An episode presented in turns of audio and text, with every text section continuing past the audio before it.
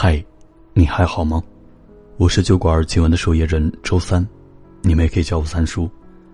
如果你有故事想要告诉我们，可以在微信公众号里搜索“一个人的小小酒馆”，添加关注。今天要和你分享的一段故事，来自于明英，希望你会喜欢。看完电影回家的路上。明英仍是没从悲痛的气氛中缓过神来。夜里的凉风一吹，已经哭红的眼睛又挂上了泪泡。故事的结局让明英有点难受。想起高潮部分，别的女孩都依偎在男友的怀里哭泣，只有丁乙雷打不动的打瞌睡的样子，明英更难受了，眼泪根本止不住，哭得岔气打嗝。丁乙手忙脚乱的将衣服脱下来披在明英的身上，一边给她递纸巾，一边拍她的背，安慰她那只是电影，生活里的爱情不会那么不幸。再哭下去，嗓子该出问题了。到小区门口，丁乙说外面冷，让明英先上去。你不是好久前说要喝他们家的蜂蜜柚子茶吗？丁乙。其实很关心他，可丁乙也确实不懂他。自始至终，丁乙根本不明白明英在哭什么。明英不知道该怎么跟他说，从哪儿说起。明英一直觉得，丁乙是个在爱情里不懂浪漫、不解风情的人。他像个古板的老学究一样，读书时完全两耳不闻窗外事，刚谈恋爱时连情人节要送礼物给女朋友都不知道。电影看不到一块儿去，挑礼物也总是挑不到点子上。那些恋爱中的小浪漫，明明似乎从来没有和丁乙一起经历过。他甚至都没有说过“我爱你”。看完电影的第二天，明英果然喉咙痛的咽口水都十分艰难。丁乙为了哄她开心，早早准备了丰盛的早餐。明英一口都不想吃，见他没有食欲。丁乙又钻进厨房熬了绿豆粥。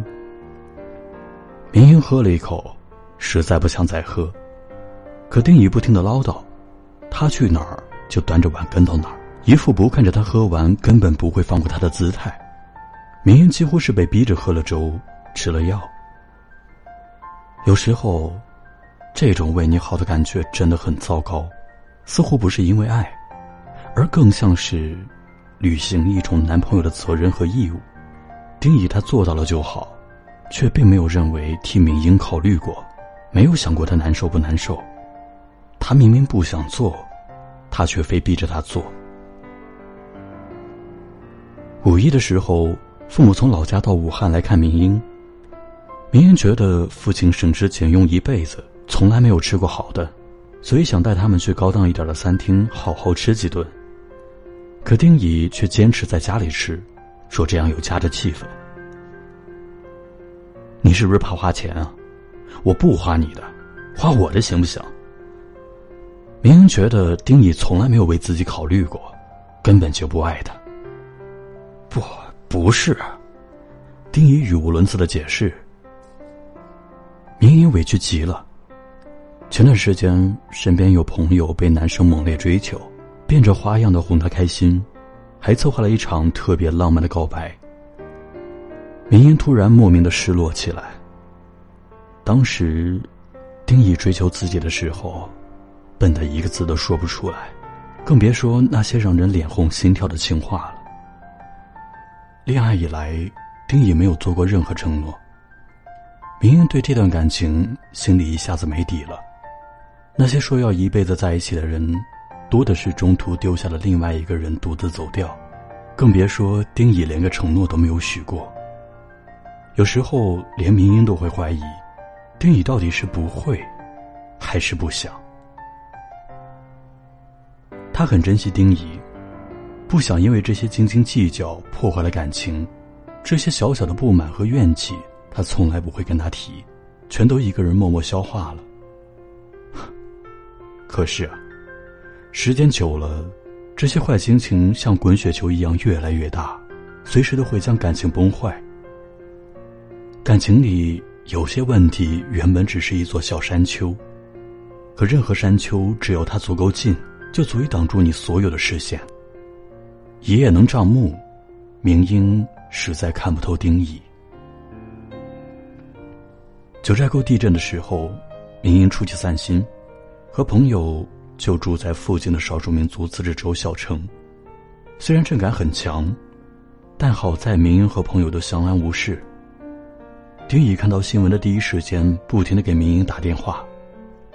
可明英往安全地带转移的时候，手机不知道丢哪去了，周围乱得很，一直没顾上报平安。所有人都在安全的地方撤退，唯独丁乙却不怕死的一路打听着找到了明英。看见明英平安无事的一瞬，他紧紧的将她抱在怀里，哽咽着想说什么。还没开口，就已经哭得像个傻子。这一路上，明英听到了太多的哭声，她一直强忍着。可现在，她怎么也忍不住了，扯开嗓子也跟着嚎。灾难来临的那一刻，明英想到的全是丁乙。在九寨沟玩的这两天，父母和明英视频的时候说。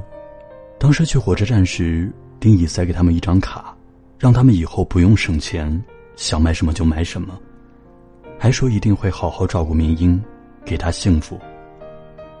原本老人以为明英知道这些，所以没提，但其实他不知道。丁乙会在天凉的时候把自己的衣服脱下来给明英穿，会在单位抢着加班多赚钱，早早买了房子，署明英的名字。会在累的时候陪着明英去看他并不喜欢的电影，也会在他生气的时候哄他开心。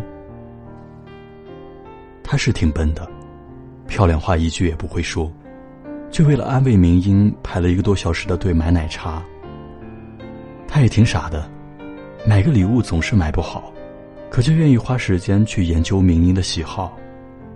他是挺讨厌的，逼着明英吃饭吃药，可除了他。别人不会在意明英生病还是健康。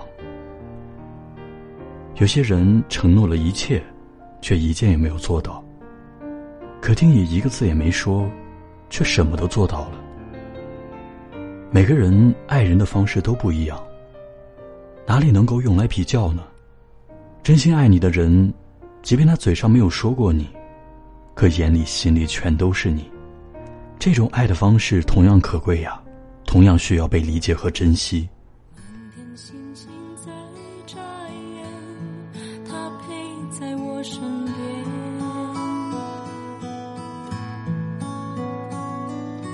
轻声细雨，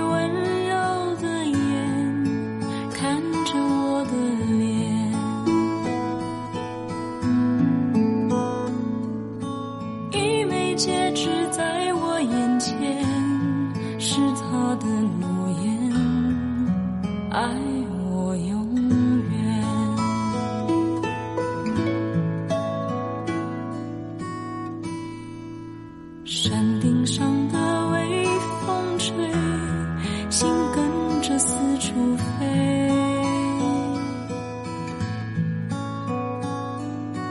为了什么掉眼泪夜色那么美。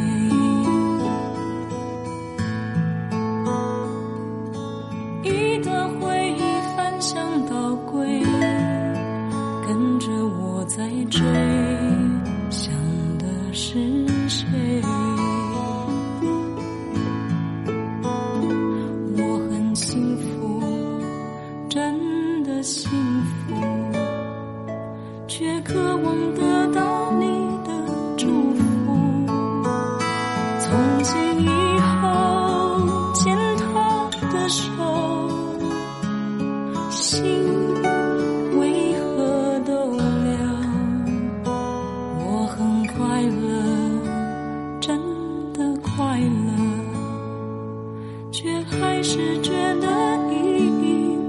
不